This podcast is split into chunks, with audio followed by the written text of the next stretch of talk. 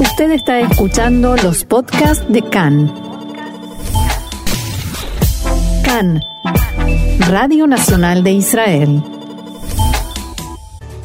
La yihad islámica anunció un alto al fuego que por ahora se mantiene en la frontera sur. El Likud sigue liderando en las encuestas con 34 mandatos, pero el bloque de centro izquierda tiene ligera ventaja. Y el comité electoral no encuentra a trabajadores dispuestos a estar en las urnas donde votarán los aislados por sospecha de coronavirus.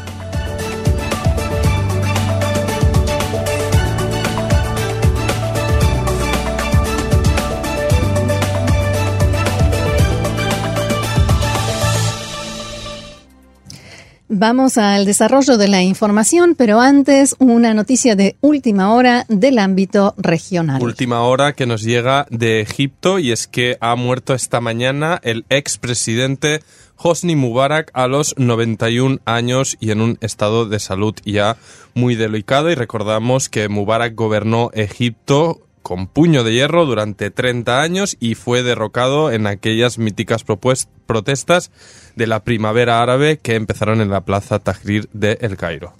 Así es, y ahora sí vamos a la información local. Tensa calma en el sur del país después de la jornada de ayer, la segunda en la que durante todo el día y prácticamente hasta la medianoche fueron disparados cohetes desde la franja de Gaza hacia Israel. La Jihad Islámica, que había asumido la responsabilidad de los disparos, anunció un cese de fuego a partir de las 23:30 hora local. Tzal continúa en estado de alerta y las fuerzas que fueron desplazadas ayer para reforzar la presencia militar israelí en la zona permanecen en el lugar y allí se quedarán hasta nuevo aviso. Las carreteras que fueron cerradas ayer volvieron a abrirse para la circulación de automóviles y también se reanudó la circulación de trenes entre Ashkelon y Beersheba, que ayer había sido suspendida. Anoche, al término de una reunión de evaluación de situación, de autoridades de las fuerzas de seguridad y civiles, se decidió que tampoco hoy hay clases en Ashkelon, Sderot y las poblaciones aledañas a la franja de Gaza.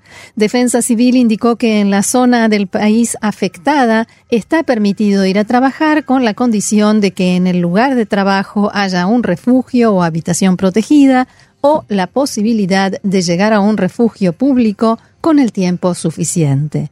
Defensa Civil levantó todas las restricciones de movimiento que había impuesto en los dos últimos días a los habitantes del sur del país. Desde el comienzo de la escalada fueron atendidas en el hospital Barzilai 21 personas, uno de ellos con heridas de mediana consideración, 15 con heridas leves y 5 personas sufrieron ataques de pánico y en la última jornada en total fueron disparados 109 proyectiles que incluyen cohetes, morteros y misiles Grad hacia las localidades del sur de Israel. El portavoz de la yihad islámica dijo en la mañana de hoy que el acuerdo de cese de fuego se logró gracias a los esfuerzos de los mediadores de Egipto y Naciones Unidas. No solo la yihad islámica suspendió el lanzamiento de cohetes, sino que también Saal cesó los ataques aéreos en la franja de Gaza. El comandante en jefe de Tzal, Aviv Kojavi, se refirió anoche a la escalada entre Israel y la franja de Gaza y dijo las siguientes palabras.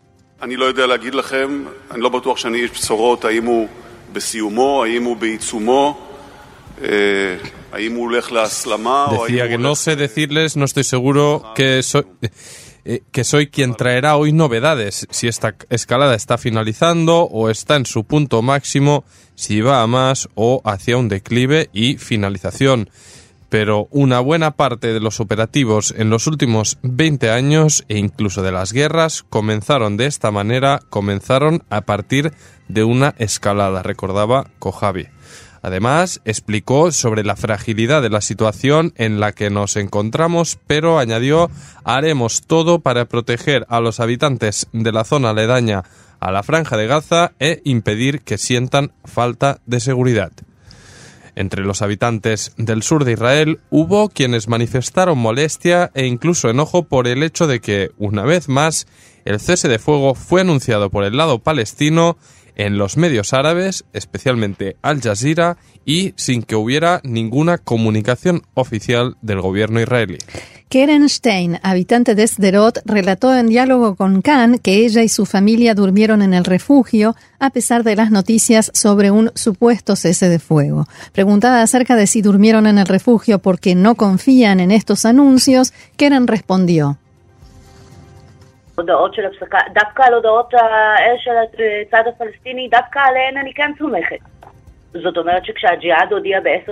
Justamente en los anuncios del lado palestino sí confío, o sea que cuando la Jihad anunció a las 10 y 20 de la noche que habría cese de fuego y lo difundió en las redes sociales, lo creí. Y lo cierto es que incluso después de las 10 y 20 hubo alertas y hubo explosiones y las paredes temblaron. Como dije, no soy la persona más tranquila y ecuánime que pudieron entrevistar.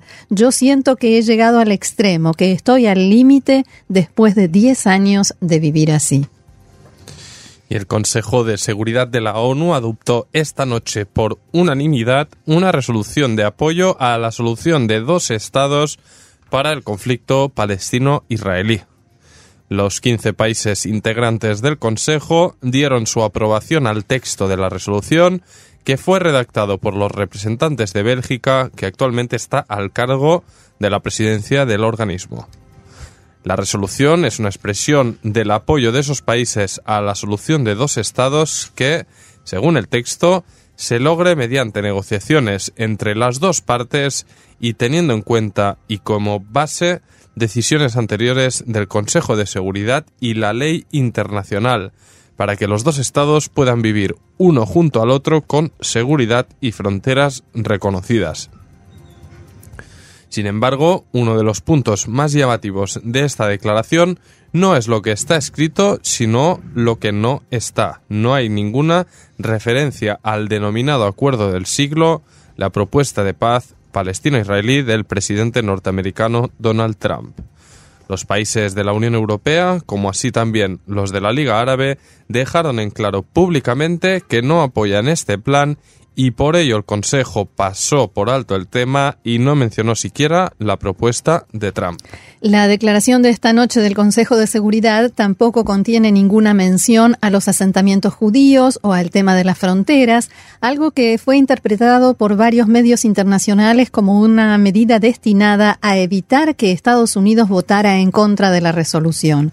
De todos modos, el Consejo destaca en su comunicado que las partes deben evitar tomar medidas que atenten contra la posibilidad de concretar la solución de dos estados para, según dijeron, preservar las posibilidades de lograr una paz justa y a largo plazo.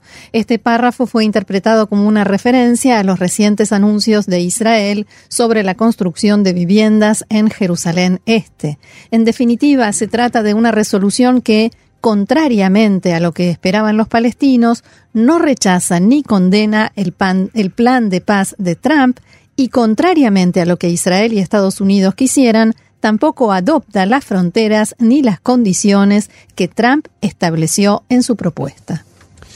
Y seguimos con la crisis desatada por el coronavirus y es que tras la llegada del virus a Israel, que recordemos se, se produjo por el contagio de nueve turistas surcoreanos que paseaban por el país, está teniendo ahora consecuencias para las próximas elecciones del 2 de marzo, como avanzábamos en los titulares. La directora del Comité Electoral, Orly Adas, explicó hoy en la Knesset que están existiendo serias dificultades para encontrar a personal dispuesto a trabajar en las urnas donde deberían votar los aislados por sospecha de infección por coronavirus. Abro comillas, nadie del personal que reclutamos está dispuesto a trabajar en las urnas preparadas para las personas en aislamiento. Adas comentó que el comité está intentando encontrar una solución alternativa para los trabajadores de las urnas. Adas dijo que desde Maguen David intentan ahora reclutar a personal suyo que esté dispuesto a trabajar en esas urnas.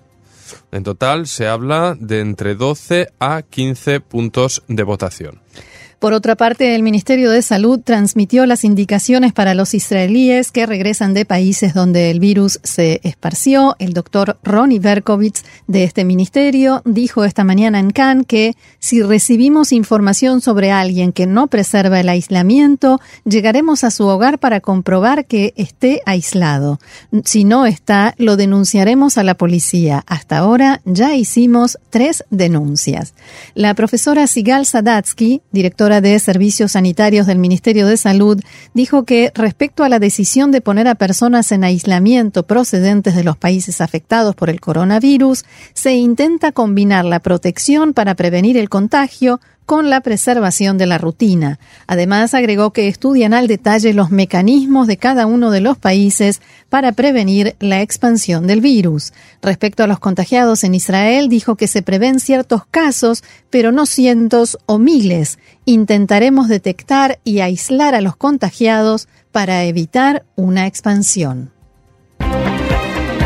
Elecciones 2020. Durante el día de los comicios, el 2 de marzo, estaremos informando a lo largo de toda la jornada en la radio y en la red. Y por la noche, a las 10 hora local, una transmisión especial con los primeros resultados al instante y actualizaciones a las 22.45, 0.30 y 6 y cuarto de la mañana. Israel vuelve a las urnas y toda la información en nuestro idioma está aquí en Cannes. Hace mucho que no teníamos una promo como esta. Roxana, te escucho y me, y, y, me veo en la película El Día de la Marmota. Recuerdo, ya, eh, me, me, he sentido lo, lo, mismo, pero es verdad, es verdad, tenemos elecciones. La promo de 2019 la usamos varias veces. Espero que esta, después de estas ya elecciones, está. tengamos que tirarla. Ya está, ya está. Por el interés de unos, de otros, de todos, sea lo del que país. sea. Salga el gobierno que sea, da y basta. En hibrid vamos bueno, con estas previsiones, con estas encuestas que hacen eh, que los deseos de mi compañera Roxana y los míos, pues parece que no se vayan a cumplir demasiado porque apuntan que las cosas se quedan prácticamente igual. Según la encuesta publicada hoy por Cannes, el Likud seguiría en cabeza en intención de voto, pero el bloque de centro izquierda obtendría una ligera ventaja, ligera tanto que el centro izquierda quedaría en 57, el bloque de derecha en 56. Tremendo. Sí, esa, esa ventaja que decíamos del Likud, que sigue liderando, es que estaría con 34 mandatos, mientras que su principal competidor, el azul y blanco de Benny Gantz, quedaría con 33. Luego, en tercer lugar, tal como ocurrió en las pasadas elecciones, la lista árabe unida se mantendría con 14 escaños, la coalición de izquierda Aboda Gesher Meretz obtendría 10 y le seguiría con 8 el ultraortodoxo sefardí Israel Beiteinu de Avigdor Lieberman, que podría ejercer de árbitro, árbitro como siempre, para desencallar la situación, queda con siete, los mismos que el ultraortodoxo Ashkenazi Yaduta Torah. También con siete se posiciona Yemina, del ministro de Defensa Naftali Bennett, y quedaría fuera de la Knesset la extrema derecha de Otzma Yehudit. Y en la encuesta también se preguntaba a estos eh, eh, potenciales electores si se creía conveniente que el presidente del país, Reuben Rivlin, al que vimos por cierto unas fotos muy lindas con canguros, sí. con, no con canguros, con koalas en, eh, Ah, sí. en, en Australia, pues se preguntaban si el presidente Reuben Rivlin debería involucrarse de modo activo para ayudar a la conformación de un gobierno de una vez por todas y el 72% contestaron afirmativamente. Es decir, que Rivlin se tiene que poner pues manos a la obra a ver si se desencalla.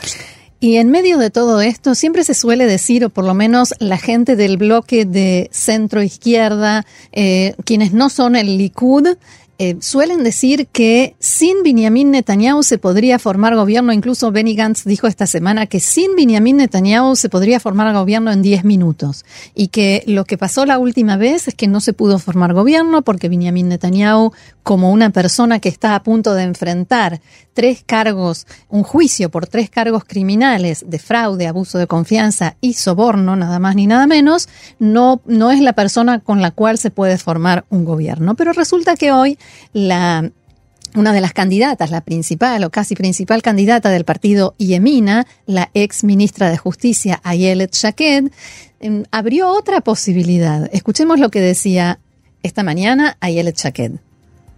אנחנו לא הולכים לממשלה הזאת, ואני אומרת לך יותר מזה. יועז הנדל, צביקה האוזר ועוד שניים שם, הם המועמדים הראשונים לערוק אלינו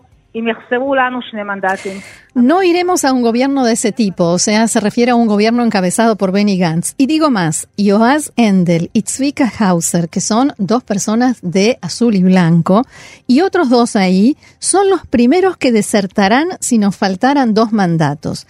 Espero que logremos conseguir los 61. Y entonces el periodista le pregunta, ¿hay diálogos con Händel y Hauser, que son dos personas de azul y blanco que vienen de la derecha? Hay que aclararlo. Y la respuesta de Jacquet es no.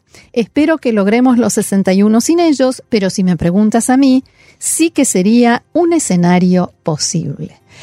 Obviamente el tiempo dirá cuán posible y cuán real es esta declaración de la ex ministra Ayele Chaquet.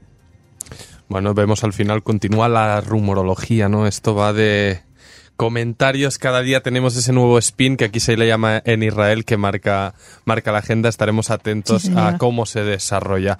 Y una, y una nueva noticia y es que el primer ministro Netanyahu anunció hoy que dio órdenes de impulsar la construcción de 3.500 unidades de vivienda en la zona E uno en la margen occidental, para entendernos, la zona entre Jerusalén y Malea Dumim, una zona que, se que consideran los críticos que puede ser un disparo final a la solución de dos estados para la continuidad territorial de este hipotético Estado palestino. Netanyahu hizo estas declaraciones en un congreso en Jerusalén y agregó, nosotros construimos Jerusalén y los suburbios de Jerusalén he dado una orden de cumplimiento inmediato.